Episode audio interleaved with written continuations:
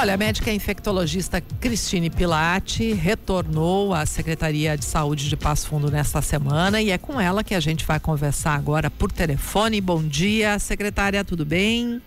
Bom dia, Zumara. Bom dia, Gerson. Bom dia a todos os ouvintes do Café Expresso na Rádio PF.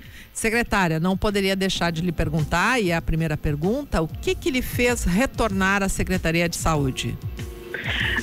Zumar, eu acho que quando a gente aceita um desafio dessa magnitude, né, ser secretária de saúde no município de Passo Fundo, com toda a complexidade da saúde que temos aqui, eu acho que tem dois fatores que são de igual importância. É, o primeiro é quem vai ser o seu gestor. Né? Então, eu aceitei novamente o convite do prefeito Pedro, porque realmente conheço ele, trabalhei com ele principalmente os dois anos da pandemia, né, o 21 e 22. Eu tenho extrema confiança na liderança dele, né, na capacidade de gestão e, e ele é uma pessoa muito muito boa para nós secretários trabalharmos, porque ele nos estimula, ele tem um sistema de cobrança de resultados a qual eu me identifico por indicadores, por resultados então, um ponto é quem vai te liderar nesse processo. Então, tenho extrema confiança no prefeito Pedro. O, o outro ponto é o propósito, né? Por isso que eu falei que eles são de igual importância. Então, o, propósito de servir novamente a cidade de Passo Fundo, a população de Passo Fundo, tentar melhorar né, nosso sistema de saúde. Eu acho que a gente avançou muito nesses anos, mas há mais coisas para a gente fazer então me sensibilizei novamente, né? Uh, é um outro tipo de desafio diferente da pandemia. Então resolvi então aceitar esse convite, né? E partir aí novamente para planejamento, execução, né? De todas as ações aí para 24. Pois é, justamente isso que eu ia lhe perguntar agora. É um momento bem diferente de quando a senhora esteve pela primeira vez na secretaria. Quais são os focos a partir de agora, secretária? Eu acredito que nós temos que fortalecer mais ainda a atenção primária, né? O vice-prefeito João Pedro, ele fez várias ações nesse sentido. Então, acho que um dos focos é sim o fortalecimento da atenção primária, né? Nós sabemos que está sendo preparado um concurso uh, público, então fortalecer a atenção primária com mais profissionais, aumentar o número de equipes credenciadas para fazer estratégia de saúde da família com profissionais dedicados. Eu acho que um dos pilares é sim, e talvez quem sabe o mais importante, a, o fortalecimento da atenção primária. Eu acho que o outro pilar é sim a análise das filas, da média e alta complexidade na nossa cidade, para nós fazermos uma articulação com o Estado, a população, uh, com razão, né? Fala muitas vezes que tem que se deslocar de Passo Fundo para ser atendida. Nós possuindo uh, dois grandes hospitais aqui, né? Que fazem sim média e alta complexidade. Então acho que essa análise com o Estado e a elaboração de estratégias, como nós fizemos da primeira vez, os mutirões de catarata, de cirurgia pediátrica e nas especialidades. Então, acho que esse é um, um outro pilar. Né? E o terceiro pilar, com certeza, são as ações né, de precaução, de prevenção de futuros problemas. E aqui eu queria citar a dengue. Né? Então, a ação junto com a vigilância sanitária. Então, aqui também, né, estratégias para o combate à Covid, para combate à dengue, à influenza, né, fortalecimento das campanhas de prevenção com a vacinação. Então, acho que esses três pilares são os principais para a gente atuar agora em 2024. Esse sistema de atendimento aí que o Estado implantou, de que uh, onde há especialistas em qualquer município da região, o paciente pode ser atendido. Eh, pelo jeito, secretária, não está funcionando adequadamente ou, ou as pessoas uh, reclamam muito por se deslocar para outras cidades, já que, como você falou, uh, os hospitais daqui e, a, e, o atendimento aqui, ele é especializado e tem condições de atender a população local. Isto, então eu acredito que conversas com a Central de Regulação do Estado e aí existe um projeto, né, que nós estamos trabalhando. Claro, na pandemia ele ficou meio em stand-by. O secretário João, né, agora vice-prefeito João Pedro, ele também uh, novamente movimentou esse processo, que é o processo que eu acredito que tenha que ser implantado na nossa região, que é uma central de regulação compartilhada na nossa região junto em conjunto com a SAMU avançada. Eu não, eu acho que essas duas estratégias elas têm que andar em conjunto. Então nós termos a SAMU avançada aqui, mas também uma central de regulação compartilhada, porque nós conhecemos muito bem a nossa região, né? A gente sabe quais são as fragilidades aqui, então acredito que esse movimento junto ao Estado, ele tem que ser realizado agora em, em 24, para podermos então melhorar esse sistema de regulação do Estado. Eu, esse sistema é muito novo, né? Ele tem um ano, aproximadamente três meses na nossa região, que é o sistema GERCOM de encaminhamento ambulatorial.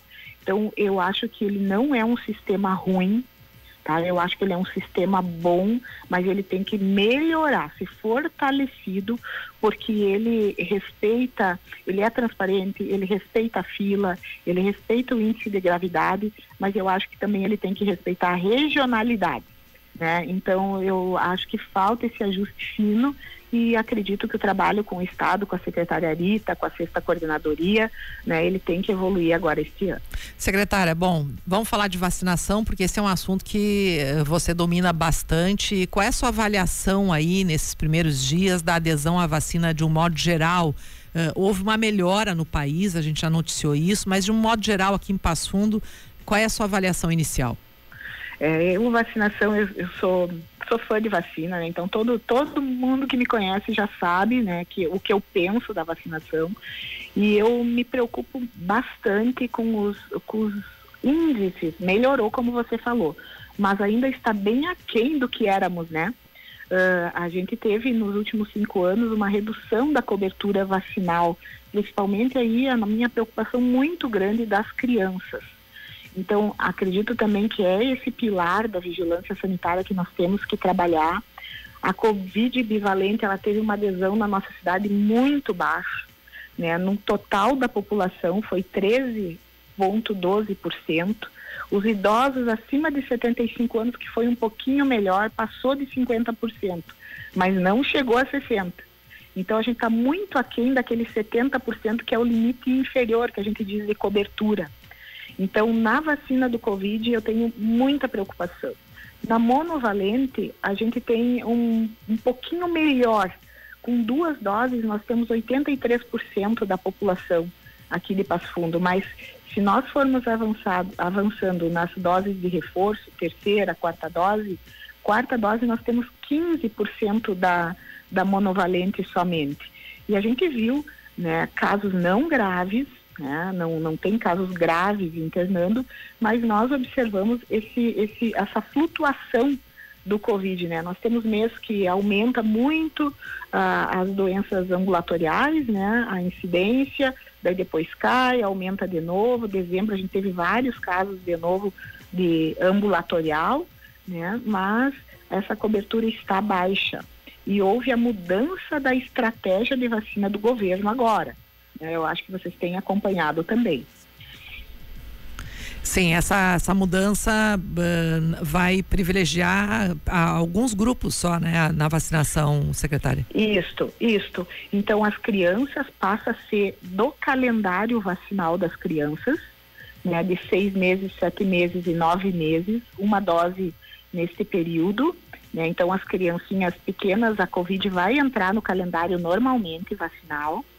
Para as pessoas acima de 5 anos e que não pertencem a grupos prioritários, como profissionais de saúde, idosos, né?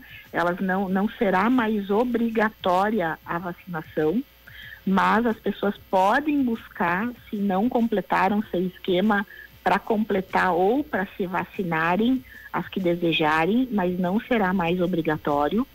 E as pessoas do grupo prioritário, dependendo do grupo a que pertence, elas podem ser de seis em seis meses ou uma vez ao ano. Por exemplo, o grupo que eu pertenço, trabalhadores da saúde, a gente uh, tem uma rotina, vai ter, vai ter uma rotina de um reforço anual né, uh, aí até, ou, até alguma mudança da estratégia do governo. Mas nesse momento uh, muda, então, uh, a vacinação para Covid em 2024. Bom, secretária, para a gente encerrar aqui, ontem eu acompanhei que a senhora fez uma visita com o prefeito Pedro Almeida em algumas obras de unidades de saúde, mas eu queria lhe perguntar especificamente sobre a ampliação do CAIS Petrópolis. Como é que está essa unidade, que ela é uma importante unidade de atendimento em Passo Fundo, inclusive é uma das que fica abertas aí no final de semana? Isto, uh, o CAIS Petrópolis uh, vai ser um complexo de saúde, na verdade. Nós temos ao lado uma, duas ESFs que estão sendo construídas, né, que a obra está em andamento, né, com uma previsão para o primeiro semestre, né, agora de, de 2024. E a obra do CAIS houve um problema de licitação da obra. Então, a, a empresa que iria fazer a ampliação do CAIS Uh, agora, ultimamente, se retirou, né? Teve outra chamada que também não, não deu certo e agora parece que a terceira empresa aí uh, dará certo e iniciará as obras do cais, né? Que o cais não é uma reconstrução, né? É uma, uma ampliação e uma reforma do cais. Então uhum. parece que agora vai andar, mas o problema realmente não foi a falta de recurso, foi problema no processo licitatório com as empresas aí que foram classificadas. Tá certo. Secretária Cristine Pilate, bem-vinda à secretaria, bem-vinda aqui ao Café Expresso também. Muito obrigado por sua entrevista. Tenha um bom 2024, também um bom final de semana. Eu que agradeço, um abraço a todos e muito obrigado pela oportunidade. Obrigado, secretária.